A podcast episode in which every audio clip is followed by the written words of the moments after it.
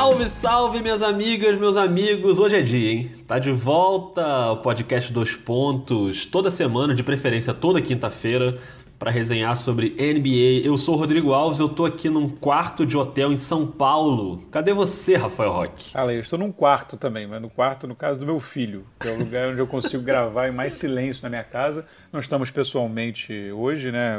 Vínhamos gravando pessoalmente é, nos últimos tempos. Aliás, antes, por favor, né? Educação é importante. Sempre. E aí, galera, beleza? Tudo bem? Que bom que vocês estão aí de novo. Estamos aqui hoje remotamente, porém próximos de mente e alma. que bonito. Aliás, eu queria dizer que hoje eu tô aqui como convidado, porque eu tô de férias. Nem posso trabalhar. Tomara que o RH não esteja ouvindo. Aliás, faz você aí a introdução, manda aí um Oi, amigos, está começando dois pontos, para parecer que eu realmente tô aqui de convidado, Rock.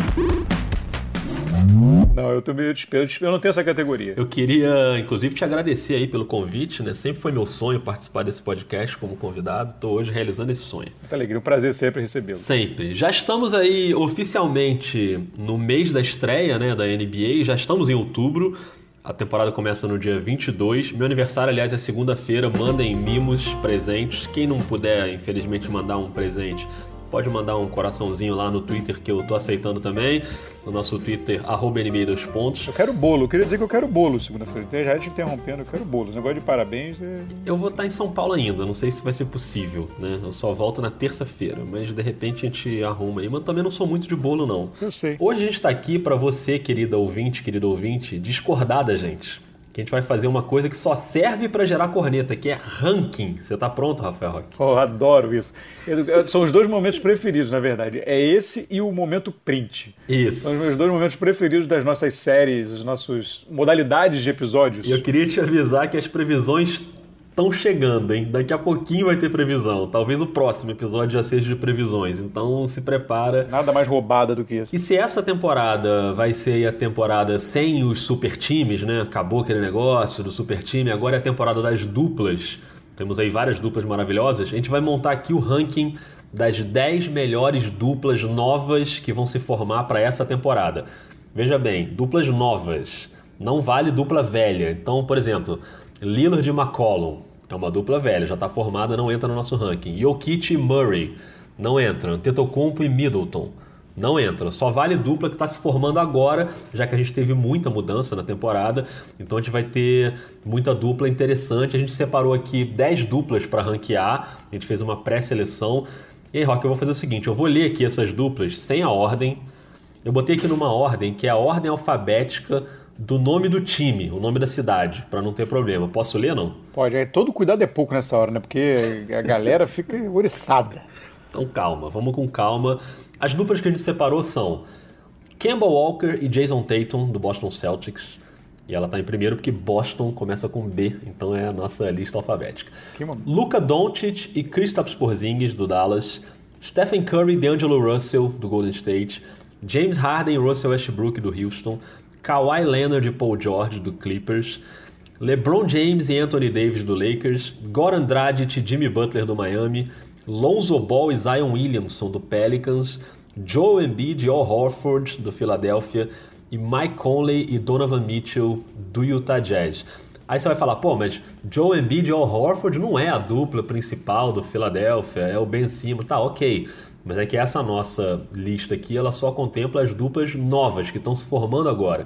John Embiid e Ben Simmons já estão juntos há um tempo, então a gente colocou o Horford aí nessa, nesse debate. Como pode ser a do Jazz, podia ser Donovan Mitchell e, e Rudy Gobert, enfim. Tem várias aí que a gente podia fazer variações, mas só está valendo quem chega agora. Um outro detalhe também importante, que assim, é, vai vir gente, pô, mas tem outras duplas novas que vocês não citaram. A gente fez uma seleção também tentando basear algum tipo de potencial, porque também, senão, ia ficar um podcast de três horas e todas é. as listas, dos, quase os 30 times, provavelmente tem alguma dupla nova. Quase todos eles, ou sei lá, 25 pelo menos, devem ter uma dupla nova que faz alguma coisa. Por exemplo, Chris Paul e Galinari. É. Então, né, essa dupla não está. Rick Rubio e Devin Booker. A gente é, porque colocou. a gente, na, exatamente, porque a gente, na verdade, por exemplo, o Chris Paul e o Galinari, a gente não, eu particularmente aposto que essa dupla nem chega no fim da temporada junto. Então, assim, é, então são alguns que ficaram fora também. E outra coisa, o podcast, né? Tipo, a gente, a gente montou, é isso aí. É isso aí. E se você tem outros, você manda lá no Twitter também, não tem problema nenhum, pode cornetar a gente, fica à vontade. E a gente separou duas aqui que são as duplas de menção honrosa, que não vão jogar juntas nessa temporada, ou pelo menos não na temporada inteira, mas que são duplas relevantes, que são, por exemplo, Kyrie Irving e Kevin Durant. Não vai ter essa temporada, essa dupla no Brooklyn, porque o Durant não vai jogar mas é uma dupla que para o futuro vai ser bem interessante. Ela não vai entrar no nosso ranking agora, porque a gente está pensando muito nessa temporada. E a outra foi o Malcolm Brogdon chegando no Indiana com o Oladipo. E o Oladipo também vai demorar para estrear, então por isso a gente também não colocou de cara essa dupla por aqui. Então você é torcedor do Indiana, você é torcedor do Brooklyn, não fique bravo, é pela questão da lesão. E, e, manda também, claro, depois que você terminar de ouvir o episódio, o seu top 10, o seu ranking de duplas para a gente debater lá no Twitter. A gente vai ranquear essas 10 e a gente vai fazer como se fosse um draft ao contrário. A gente vai de baixo para cima e cada um vai escolhendo uma, a décima, a nona, a oitava, até chegar aí na principal dupla, melhor nova dupla da NBA. Tem tudo para dar confusão isso? Tem, né, Rock? Mas é o jeito, né? Tem tudo. Você vai assistir, já prepara, pega um papel, uma caneta, você que está ouvindo, e vai anotando a lista de cada um. Tô brincando. No final a gente vai falar a lista de cada um na ordem mas, na verdade, o interessante é a gente debater as duplas, né? E o potencial delas, então a gente arrumou um esquema aí legal para a gente conseguir fazer isso. O Rock, não existe mais papel e caneta. Isso aí é uma coisa anos 90. É, o Evernote, o One, como é que é lá? O Evernote, o outro lá que eu esqueci o nome, enfim. Qualquer coisa nesse sentido, o Google Sheet, qualquer coisa. Muito justo. Então vamos lá. Quem começa, Rock? Você começa? Você vai fazer aí a escolha número 10, pode ser? Posso começar, para irritar logo. Começar logo para irritar. É, isso vai irritar demais, cara. Eu já tô vendo os, os, perfis brasileiros em polvorosa. Que beleza. Ah, antes um detalhe importante. Ah. Não é a dupla que vai chegar mais longe, que vai ter, sei lá, necessariamente mais sucesso esportivo, de desempenho lá e vai chegar mais longe do playoff. Não é isso. É, vai ser legal, vai ser legal de ver, vai dar encaixe, vai. É, é uma coisa mais romântica, sem, sem, sem coisa de quem vai chegar mais longe. Tá? É importante frisar. Então, dito isso, a minha escolha 10 para décima nessa lista é Goran Dragic e Jimmy Butler. A minha questão não é nem por talento, porque, enfim, o Jimmy Butler, apesar de ser uma mala, ele é muito talentoso. Né? Ele, vai, ele vai levar o, o, o Miami a outro patamar, sem dúvida alguma.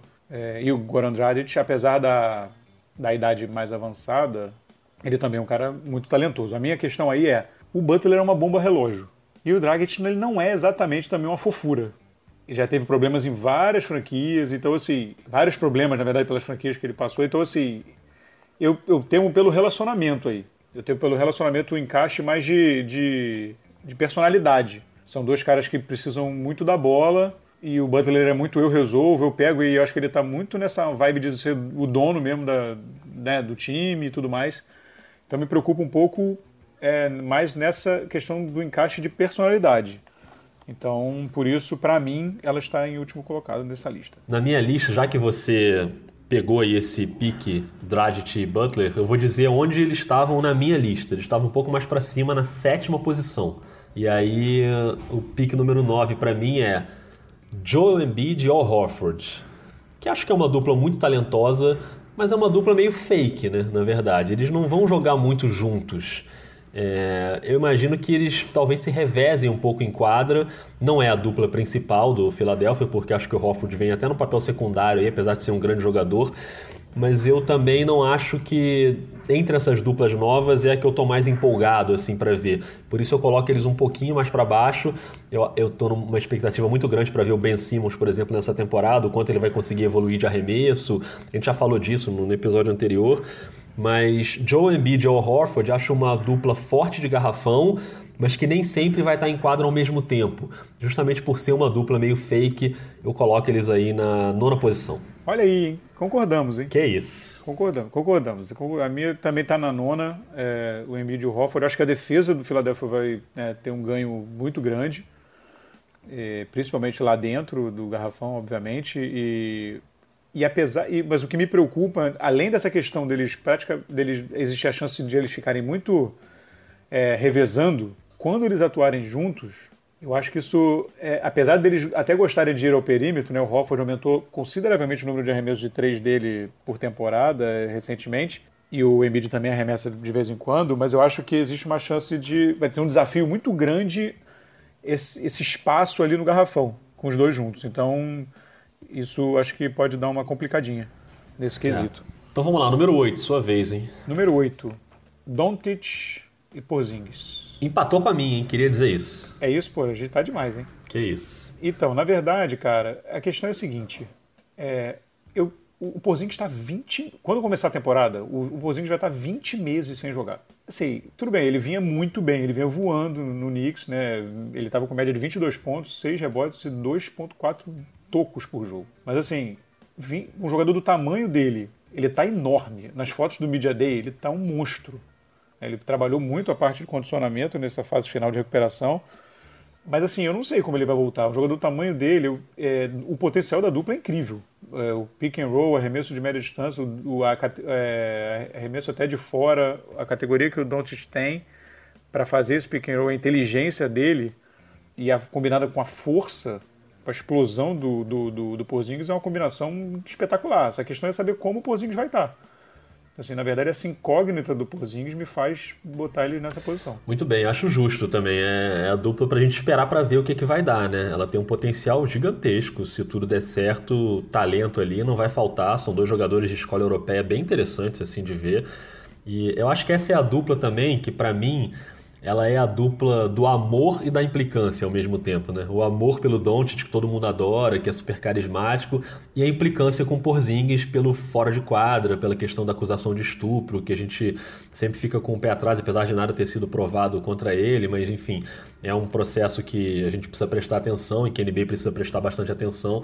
Então eu fico meio um pouco agridoce em relação a essa dupla aí, né? Gosto muito do Doncic, mas ando implicando com o Porzingis. Gastronômico, hein? É, gastronômico. Já que você bagunçou minha lista com aquele Dragic e Jimmy Butler lá para baixo, agora na sétima posição eu vou lançar um aqui que eu já teria lançado, que é Lonzo Ball e Zion Williamson, a dupla do Pelicans, que eu vou te falar, talvez nem seja a dupla do Pelicans. Talvez a, a, grande dupla do Pelicans seja Drew Holiday e Zion Williamson, ou até Alonso e Drew Holiday. Talvez, talvez o Drew Holiday esteja aí nesse, né, nesse, nessa química. Mas a gente escolheu Lonzo e Zion porque são dois jogadores que geram mais debate também. O Zion, obviamente, tem que estar nessa dupla, porque é o calor que chega com né, um potencial gigantesco. E o Lonzo num time novo, com a possibilidade de finalmente explodir e se livrar das lesões e mostrar todo o seu potencial. Eu acho que é uma dupla que tem tudo para dar muito certo. Acho bacana de ver. Acho que vai ser divertido, no mínimo, ver essa dupla. Talvez consiga levar o Pelicans a um ponto bacana de playoff, de brigar ali talvez até um pouquinho para cima, né? Quase chegando ali no mando de quadra. Acho que não vai a tanto, mas acho que briga para o playoff, acho bem possível e provável. E eu tô animado para ver Lonzo e Zion, não só Lonzo e Zion, como todo o resto desse time do New Orleans aí, que eu acho que pode ser interessante. Cara, então, eu coloquei o, Zion, o Lonzo e o Zion mais para cima na minha, é, em quinto colocado, na verdade, porque eu acho que pode ser uma combinação muito, muito interessante do da visão que o Lonzo tem, mais ou menos um esquema que eu falei do Porzingis e do, do, do, do Doncic, assim, a, a, a, capacidade que o Lonzo tem de trabalhar, principalmente no pick and roll, e a explosão do Zion. Então, assim, eu, eu, essa combinação, eu acho que o Lonzo já é um ótimo passador, é, com um cara que ocupa o espaço que ele tem e demanda a atenção que ele deve demandar, o Zion, tudo bem que é calor, vai ter que se adaptar, tudo mais, aquilo a gente sabe, mas eu acho que é uma combinação muito, muito, muito interessante. E o Lonzo, apareceram vídeos dele ele mudando a, dinâmica de arremesso, ela ficou mais fluida, ficou mais natural, mais bonitinha até, né? Porque a mecânica dele é um troço pavoroso. É, então, assim, se ele chegar a níveis aceitáveis de arremesso, cara, ainda aumenta ainda mais essa, esse potencial, né? E, e, e, defensivamente já é um, back, um backcourt muito forte, né? Dele com o Drew Holiday, revezamento, ou os dois juntos, enfim. Na sexta posição, eu coloco Kemba Walker e Jason Tatum. Que isso. Por quê? Eu acho um, um bom lugar, assim. para um cara, o, o Kemba é um cara muito dinâmico, baixa a cabeça e trabalha. Né? Aquele cara que é muito. Então acho que isso pode ser muito bom para o Boston. Para superar o drama e a, a, temporada folhetinesca que foi com o Kyrie Irving. que né? isso. Então, assim, é, então acho que vai ter paz, enfim, o Brad Stevens vai, vai, vai ter paz. É, o, o Kemba Walker é um cara que pode ditar o ritmo ali de, de ética de trabalho e de dia a dia e pode fazer o Tatum evoluir bastante. Ele foi né, muito bem na temporada retrasada. Na passada, que é meio normal, né, deu aquela, aquela estabilizada aquela oscilada. Vamos ver como ele evolui com o arremesso dele. Eu acho que o Kemba pode ajudar demais. Então por isso eu coloquei ele em sexto. Muito bem, então só para recapitular até agora, da décima posição até a sexta, nessa primeira metade aí desse nosso top 5, a gente tem em décimo Goran Dragic Jimmy Butler, em nono Joe Embiid Al Horford, em oitavo Luca Doncic Kristaps Porzingis, em sétimo o Lonzo Ball com Zion Williamson, em sexto Kemba Walker com Jason Tatum. Kemba e Tatum estavam um pouquinho acima na minha, estavam em quarto na minha lista. Depois, quando acabar, nós vamos falar as nossas listas certinhas, né? Dizer ali a nossa ordem, mas a gente está aqui montando esse draft. Então, agora na quinta posição, das, das duplas que sobraram, a que estava mais abaixo para mim é Mike Conley e Donovan Mitchell, que é uma dupla que eu acho que vai ter um impacto, aí acho que bate um pouco com aquilo que você falou. Não necessariamente essa escolha aqui é do time que vai mais longe ou que não vai conseguir sucesso, não é isso. Eu acho até que o Utah vai conseguir muito sucesso e vai dar muito certo. Por que, que eu não botei o Mike Conley com o Donovan Mitchell lá em cima?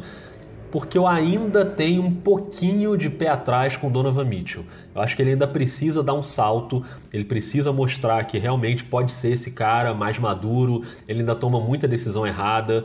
Eu acho que a experiência dele na seleção americana tem tudo para ajudar ele nesse sentido, de ter, tentar ser um protagonista na seleção americana, que acabou não dando muito certo, né? Foi uma campanha ruim na Copa do Mundo, mas enfim, eu acho que pode funcionar e eu acho que ele é um cara que ainda precisa melhorar nesse aspecto de tomada de decisão. E eu acho que o Mike Conley vai ajudar ele nisso.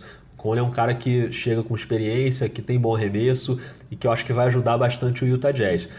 Não sei se a química vai funcionar de início, mas eu acho que ela favorece o Donovan Mitchell. Ele vai ficar mais livre, né, para, enfim, para finalizar do jeito como ele gosta. E eu acho que é uma dupla bacana, como todas agora, né? A gente já está entrando aí no, no top 5 né, das duplas, então acho que são todas muito boas. Mas eu coloco em quinto lugar a dupla do Jazz.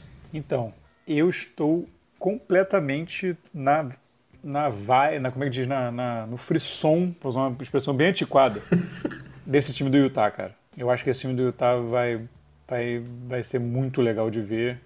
E eu coloquei a dupla com limite em segundo. Amigo. Que isso, medalha de prata. Exatamente. Eu joguei lá para cima porque, assim, o, o, o, o, Donovan Mitchell ele já teve médias é, altíssimas na última temporada, né? Quase 24 pontos por jogo e 4 assistências. Mas, assim, ele tinha que carregar todo o peso, muita par, a parte muito grande do peso da produção ofensiva do, do Utah, né?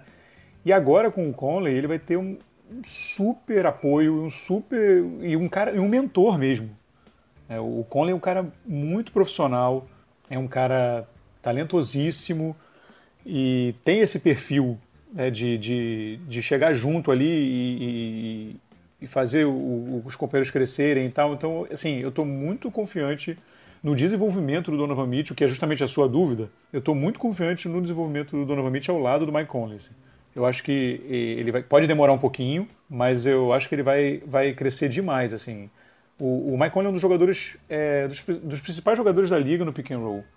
O Utah é o time que mais finalizou jogadas com pick and roll na última temporada. É, e tem o Gobert, né, que faz muito e você, é, então, aí você tem um cara que arma e arremessa bem do próprio arremesso, que é o Mike Conley. É muito característico aquele arremesso dele, que ele bate, bate, bate, bate a bola, para e arremessa. É, é muito, é muito presente no repertório dele. Você pega um cara que tem esse arremesso, você já deixa a defesa em dúvida. Ele é um bom passador, e o Donovan Mitchell chuta 40% de 3 em catch and shoot. Catch and shoot. Minha língua travou agora. Aí você tem, ele tem o próprio arremesso, ele tem o, o Donovan Mitchell, ele tem o pick and roll com o Gobert, o pick and roll para o Gobert, o lobby com o Gobert, e você ainda tem o Ingles aberto. Bogdanovic chegando. Bogdanovic. Então, é, pois é, eu acho que eu acho que vai, essa dupla vai, vai render muito difuso. O torcedor do Utah tem muito motivo para estar otimista. Também acho, concordo contigo. Acho que vai dar bombar. E agora sou eu, né? Então vamos lá, quarta posição, quem você coloca aí? Olha aí, meu próximo aqui agora é Stephen Curry e DeAngelo Russell. Muito bem. Por quê? Na verdade, é, a gente está aqui né, nessa lista, para mim, ele ficou, pra, na minha lista ele ficou até mais abaixo. Mas é, é a próxima escolha aqui que eu tenho para colocar. Com talento não tem dúvida dos dois, né?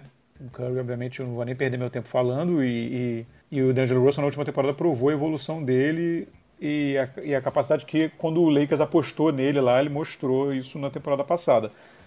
A minha questão, que eu botei ele um pouco mais abaixo do que até nessa quarta posição, é botei eles em sexto, é, é essa, essa adaptação de, do Dilow a uma posição diferente, né? Que na posição que ele joga, quando ele revezar com o Curry, beleza, mas quando eles jogarem juntos, provavelmente ele vai ter que se deslocar um pouco. Então, assim, eu tenho um pouco essa dúvida de, de, desse período de adaptação, como é que vai ser. Ela não é uma dupla organicamente encaixada, né?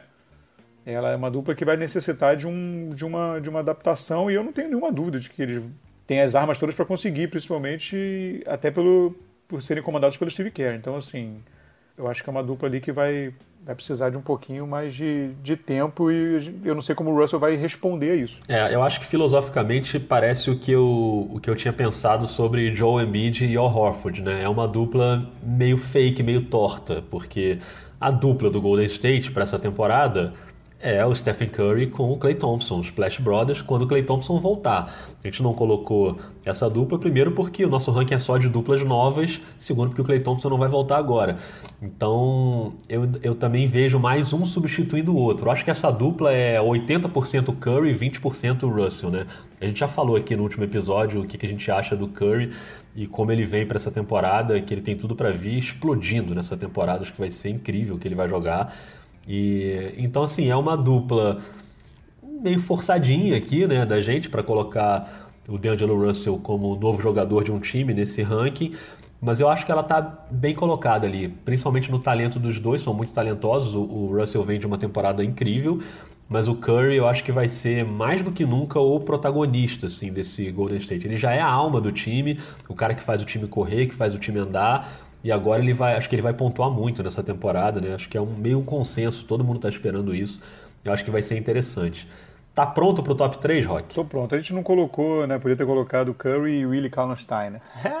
Ah, Você tá de brincadeira comigo. Mas eu gosto do Willie Kallenstein, tá? Não usou ele não, que eu acho não, ele não, bom não. São, são uma troça. Uma troça. Vamos então para o top 3, as três melhores novas duplas da temporada. E eu vou usar essa minha terceira escolha para colocar aqui na roda a sua dupla, Rafael Roque. James Harden e Russell Westbrook, a dupla do Houston Rockets, que para mim também é uma incógnita. E eu também estou um pouco com o pé atrás para ver quem vai ter a bola em cada momento do jogo, como vai ser o esquema do D'Antoni para fazer esses dois funcionarem juntos. Eu já falei aqui que eu não acho que vai ter problema de ego, de relacionamento, de ah, eu preciso, né, eu quero jogar, eu quero ser estrela. Eu acho que os dois são amigos de infância, se dão muito bem, se entendem. Acho que não vai ter muito isso. O que eu acho que pode ter problema é com a bola mesmo. Né? Um problema de basquete, de, de tática, de quem vai começar a posse de bola com a bola na mão, quem vai se posicionar para fazer mais arremesso. Talvez o Houston precise virar um pouquinho essa chave, tirar um pouco a bola da mão do Harden e botar na mão do Westbrook no início da posse para que ele atraia mais defesa e o Harden fique mais livre para receber e finalizar. Não sei, essa estratégia aí é que é a minha principal dúvida. E é claro, isso pode dar muito certo, pode dar muito errado. Né? Acho que a dupla com como a gente costuma dizer, com o teto mais alto e o piso mais baixo, né? O quanto ela pode dar certo, o quanto ela pode dar errado. Mas pelo talento, são dois jogadores de incrível talento, de talento muito acima da média. Então, por isso, eles estão no meu pódio, no meu top 3 das melhores novas duplas. Para você ver como aqui não tem clubismo. Na minha lista, eles estão em quarto. Você é muito profissional. Na verdade, a questão é a seguinte: o, o, Houston, o Mike D'Antoni já disse que vai usar a divisão mais ou menos parecida com o que era com o Chris Paul. É, eles começam juntos, aí um sai, provavelmente o Westbrook, aí vai revezando e terminam juntos. E que ele pretende colocar os, pelo menos um em quadra durante todo o tempo, né? Ter pelo menos um em quadro, quando os dois estiverem jogando, obviamente, é, em quadra, é, durante os 48 minutos. A questão é, nesses momentos juntos, como eles vão funcionar? O Houston, por fazer essa turnê é Havaí e, e Japão, Ásia, enfim, acho que é Japão, né? Eles começaram a treinar antes. Então já deve para ter uma pequena, pequena amostra, embora o Westbrook não esteja jogando, porque ele, ele, foi, ele vai ser poupado durante os dois primeiros jogos, ele só deve jogar na terça-feira, mas já deu, uma, já deu para ter uma noção de como, é, do que o D'Antoni está pensando para algum tipo de jogadas. O Eric Gordon não é o mesmo jogador que o Westbrook, obviamente, Mas em alguns, em alguns sets ali do Houston no primeiro jogo é, da, da pré-temporada, eles já fizeram umas coisas que poderiam ser usados o Westbrook nas jogadas. Uma coisa que é muito clara é o pace vai crescer muito, eles vão definir mais, mais rápido é, e começar a jogada mais rápido, né? começar aquela, aquela, aquele start mesmo da jogada mais rápido, né? Não vai, a gente vai ver um pouco menos aquela coisa do Harden com a bola, bola, bola, bola, bola e, e arremessando, pelo menos essa é a promessa. Mas tudo vai passar pela movimentação realmente dos dois, dos dois sem a bola. É, o quanto eles vão estar dispostos a se movimentar um pouco mais. O, o, Westbrook não é um bom arremessador de três, na verdade é um péssimo arremessador de três, mas o arremesso melhor de três dele é o do corner, que é o melhor arremesso de três que tem. E durante os treinos, os vídeos que eu estava olhando, tem o, o, aonde ele pega a bola para arremessar de três é sempre no corner. Ele está indo para o corner quando o Harden vem com a bola e fazendo essa movimentação para que ele fique no corner arremessando. Então, assim, vamos ver como isso vai funcionar. Em quadra, né, no treino, sem marcação é uma coisa, eles estão mais no ensaio ainda de posicionamento. Uma coisa que é um sinal que é muito positivo é o Houston está tentando se adaptar um pouco ao estilo do Westbrook e não o contrário tentar moldar totalmente o Westbrook na altura da, da carreira dele para um esquema que não é o dele seria uma tragédia. E eles estão fazendo um, um pouco o contrário. E aí, só um parêntese, para não me alongar muito, é, falam-se sempre do Harden de que ele é um cara difícil, que quer a bola, que o time é dele, que não sei o que e tudo mais. Mas assim, é a segunda vez que o Harden muda um pouco o estilo para adaptar em prol do esquema de jogo do time por causa de outra estrela, né? O pace do Houston caiu brutalmente quando o Chris Paul chegou porque era uma necessidade, de acordo com o jogo e as características do Chris Paul. E agora o esquema vai dar uma mudada de novo para se adaptar ao Westbrook. É. E o Harden vai achando jeitos de produzir e de, de ser amplamente efetivo dentro desses esquemas. Então, assim, não é, não é fácil achar uma estrela que faça isso com tanta boa vontade, no limite do possível. Eu sei que o Chris Paul e o Harden tiveram os problemas deles, mas, assim, é importante a gente também, às vezes, jogar luz nessas coisas que passam despercebidas. Sim, perfeito. Mas é isso. Muito bem. Rafael Roque, a gente está numa situação agora que é a seguinte: a gente tem mais duas duplas, está na sua vez de escolher a segunda escolha, mas na verdade você tem aí a faca e o queijo na mão. Você vai escolher a segunda, que na verdade também é a escolha da primeira. Então a gente tem agora LeBron James e Anthony Davis, Kawhi Leonard e Paul George, para a gente decidir qual é a melhor dupla, a melhor nova dupla da próxima temporada da NBA. Você fica à vontade para apresentar o seu sua escolha aí da maneira que você quiser. Você quer dizer quem é o primeiro, quem é o segundo? Faça não, seu eu show. Vou, eu vou, não, então eu vou, eu vou. Então foi o seguinte, porque eu tenho um, uma, uma, leve impressão de que a gente vai discordar. Eu também acho. Então, então eu vou dizer a um. Tá bom. Porque aí você consegue rebater a um com a sua um, que eu sei que é diferente. Eu tenho certeza que é diferente da minha. Se não Perfeito. for, tá ferrado, né? Mas tudo bem. a minha, a minha um é Kawhi Leonard e Paul George. A minha não é. Olha aí. Por quê? Eu sei que a gente falou várias vezes aqui nesse, nesse episódio, a gente citou a questão da lesão ou de uma. É, de, de, como. Citou, ah, a lesão vai, pode. Uma incógnita, como vai voltar, e o Paul George vai perder o início da temporada porque ele vem de cirurgia no ombro, né? Mas. Cara, essa dupla é, essa dupla é boa demais para duvidar. Eu sei que isso aí vai queimar língua, pode ser uma desgraça, enfim, tudo bem. Mas Cara, para mim é um encaixe muito bom, sabe? Dois jogadores com uma dinâmica de jogo muito, muito intensa e jogadores que abordam o jogo de uma forma muito parecida. Intensidade fortíssima dos dois lados, defesa forte, jogadores inteligentes, jogadores que têm arremesso de fora, que batem para dentro. Assim, é uma combinação muito, muito, muito tentadora. Como a gente já falou em algumas vezes aqui quando citamos, como pincelamos o, o Los Angeles Clippers, assim, boa sorte para vocês tentando pontuar contra esse time, né? Porque assim, uma formação aí, se você for botar uma formação de Beverly, Kawhi, Paul George, Michael Green, Harrell, boa sorte pontuando esse time. Vai, vai demorar um pouquinho, e isso conta ponto contra, poderia cair no meu ranking, mas para mim é, é um encaixe bom demais que suplanta essa coisa. Vai demorar um pouquinho, porque o Paul George só deve jogar em novembro. Deve perder pelo menos os primeiros seis jogos da temporada, segundo informações preliminares. Mas para mim é a melhor dupla nova. É, pois é, a gente está num ponto agora com as duas melhores duplas. A gente realmente discordou nessa, não é a minha melhor. Eu coloquei em primeiro lugar o LeBron com Anthony Davis, mas é óbvio que a gente tem duas duplas aí que não significa que a escolha de uma você está criticando a outra, né? São duas duplas fantásticas, incríveis, muito talentosas. Eu acho que Kawhi e Paul George são dois jogadores muito completos né? no ataque e na defesa. A maneira como eles jogam hoje numa NBA moderna é perfeita, né? são caras de intensidade incrível. O Kawhi, para mim, é o atual melhor jogador da NBA. Por que, que eu digo o atual? Porque é o cara que vem no melhor momento, depois do playoff que ele fez e da campanha de título que ele conseguiu. Para mim, ele é o cara que vem no melhor momento para essa temporada. Ele não é o melhor jogador, ainda acho o LeBron um jogador melhor que ele, mas, mas no, no que fez na temporada passada e pelo playoff histórico que ele conseguiu fazer, ele é muito incrível. E o Paul George, assim que ele resolver essa questão física dele, a gente espera que resolva o quanto antes ele realmente é um encaixe incrível e vai ser. O Clippers é o time que eu estou mais curioso para ver jogar, acho que vai ser muito interessante.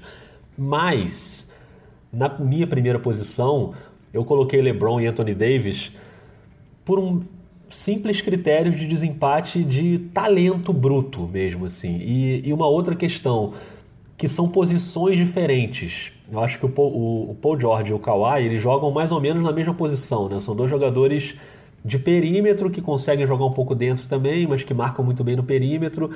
E o LeBron e o Anthony Davis, apesar do LeBron também jogar um pouco dentro, às vezes até na posição 4, mas é um cara um pouco mais de fora e um cara lá de dentro da cesta. Então acho que é uma combinação que me parece bem harmoniosa. Não estou dizendo que a outra não seja harmoniosa, mas são jogadores de posições diferentes que formam uma espinha dorsal do time ali que no talento por talento eu acho imbatível. Assim. É, o LeBron, para mim, é o maior jogador de basquete do planeta, o segundo maior de todos os tempos.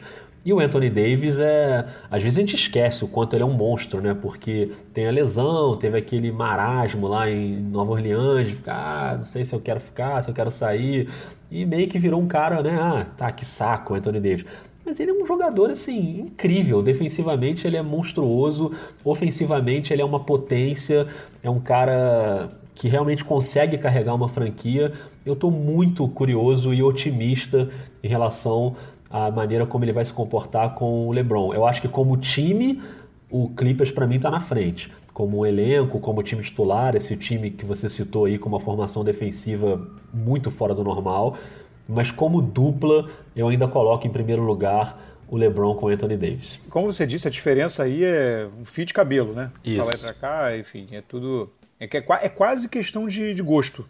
A, a minha, a, meu leve, sim, porém, com LeBron e Anthony Davis, é, são algumas coisas. Som, é, você tem algumas coisas somadas aí que, assim. O Anthony Davis tem essa questão da postura que você falou, ele, tá, ele já está há um tempo nesse, nesse ranço. É. Né? Vamos ver como ele vem. Ele tem um histórico de lesão por temporada muito alto. O LeBron tem um. Pelo amor de Deus, LeBron acabou, né? Não, vamos, não preciso descrever, mas assim, é um jogador que já, né, uma idade mais avançada, tanto que ele disse no Media Day que é, se, a, se, o, se o Anthony Davis está em quadra, a bola tem que estar com ele, que ele vai trabalhar para o Anthony Davis também e, tal. Então, assim, jogando um pouco para o Anthony Davis, enchendo a bola do Anthony Davis, mas talvez até um pouco consciente também da, da, necessidade de dividir esse, esse fardo, digamos assim, né? O LeBron é um cara muito inteligente. Ele mesmo conhece, ele conhece o corpo dele como ninguém. Talvez ele também já esteja meio, né, preparando o terreno de forma nobre para essa transição aí. Tem mais variáveis até externas mesmo, é, físicas e de, de espírito, assim, nessa dupla do que na do Kawhi e do Paul George, entendeu? Esse, para mim, foi o critério de desempate, assim. Eu acho que talento realmente puro, individual, é, pode ser até maior, mas para mim essas coisas de fora é que contaram um pouquinho. Eu até acho que o histórico de lesão do Anthony Davis, ele, ele meio que se iguala no do Paul George também, que é um histórico recente forte de se machucar e tal, mas eu concordo contigo e acrescento um ponto aí que eu acho negativo em relação ao LeBron, que o LeBron ele é perfeito antes da coisa começar. Quando a coisa começa, se dá tudo certo, ele é mais perfeito ainda. Né? Se é que dá para você fazer um ranking de perfeição. Mas se a coisa começa e começa a não dar certo, ele não tem muita paciência para quando a coisa não está dando Exato. certo. Ele aponta dedo com a beleza. Né? Exatamente. A gente já viu isso no Cleveland várias vezes, no próprio Lakers, quando a coisa não funcionou. Tudo bem que no Lakers teve a lesão dele, né? Então prejudicou também. Mas o LeBron é aquele cara que, cara, da janeiro ele já tá, pô, quero um armador, quero não sei quem, quero não sei o que lá, não dá para ser assim. Então ele tem esse potencial bomba relógio que eu acho que é um pouco mais, mais, enfim, gritante assim. Mas ainda assim eu, na verdade assim, o que a gente torce é para que as duplas todas funcionem muito bem e, e essa se funcionar, a gente tem a chance de ver uma das maiores duplas da história do basquete, assim. Sem que, dúvida, cara, LeBron e Anthony Davis é muito acima da média. Então, Rock, Você, você, como um cara disciplinado, você anotou a ordem do draft, né? com certeza, né? Então fala a sua dupla primeiro, a sua lista primeiro, a minha e a gente fala o draft no final para ficar a memória. Então, ou- vamos lá. A minha lista original, ela era número 1, um, LeBron e Anthony Davis, 2, Kawhi Paul George, 3, Harden e Westbrook, 4, Kemba Walker e Jason Tatum, 5, Curry e D'Angelo Russell, 6, Conley e Mitchell, 7, Dragic e Jimmy Butler, que você maldoso jogou lá para baixo, 8, Doncic e Porzingis, 9, Joe Embiid e Al Horford e 10, Lonzo e Zion. Qual é a sua? A minha é 1, um, Kawhi Paul George, 2, Conley Mitchell, 3, LeBron e Anthony Davis, 4, Harden e Westbrook, 5, Lonzo e Zion, 6, Curry e Russell, 7, Kemba e Tatum, 8, Doncic e Porzingis, 9, Embiid Horford, 10, Dragic Butler. Eu acho que a gente basicamente concordou em Embiid Horford ainda nessa lista. Mas como isso aqui é uma democracia, ainda existe democracia, Rafael Roque? Existe, graças. Vamos aproveitar enquanto tem. Olha aí, né? É, aproveita. Como é uma democracia, o balanço das ondas rendeu a seguinte lista, que é o oficial ranking dos pontos das melhores novas duplas para essa temporada. Em primeiro, Kawhi Paul George. Em segundo, LeBron Anthony Davis. Em terceiro, Harden Westbrook. Em quarto, Curry Russell. Em quinto, Conley Mitchell. Esse é o nosso top 5. E aí depois em sexto, Kemba com Tatum. Em sétimo, Lonzo com Zion. Em oitavo, Doncic com Porzingis. Em nono, Embiid com Horford. Em décimo, Dragic com Butler. Temos aí boas duplas, hein, Rock? Boas duplas, uma temporada sensacional que, que, que começa. Os jogos agora de pré-temporada vão começar a aumentar, né? Já a partir da madrugada aí de quinta para sexta, já vão começar a aumentar e já dá para começar a perder aquela, aquelas noites de sono maravilhosas. Que beleza. Rafael Roque, eu queria te agradecer muito aí o convite para participar aí desse dois pontos como convidado. Queria dizer que foi uma honra, hein? É um prazer sempre, pessoal da RH aí, é isso. Convidado, convidado. Convidado. E você que ouviu e que já foi anotando aí as suas duplas, manda também lá no Twitter, no arroba NBA 2 pontos, e a gente vai resenhando por lá também. É isso, Rock? É isso, outras duplas também que tenham, respeitando aí os critérios, né? Enfim, Claro. que a gente estabeleceu. Mas manda também nos comentários aí que a gente depois vai trocando uma ideia no Twitter. Quinta que vem a gente volta? Estaremos aí. Muito bem. E aí talvez já seja. Ih, rapaz, talvez já seja previsão. Jesus. O episódio do print, o anual episódio do print. Jesus, Maria José. Vai dar tudo certo, Rafael Roque. Um grande abraço, cuida bem do Rio de Janeiro, que semana que vem eu volto, hein? Que alegria, hein? Um abraço, hein? Até mais.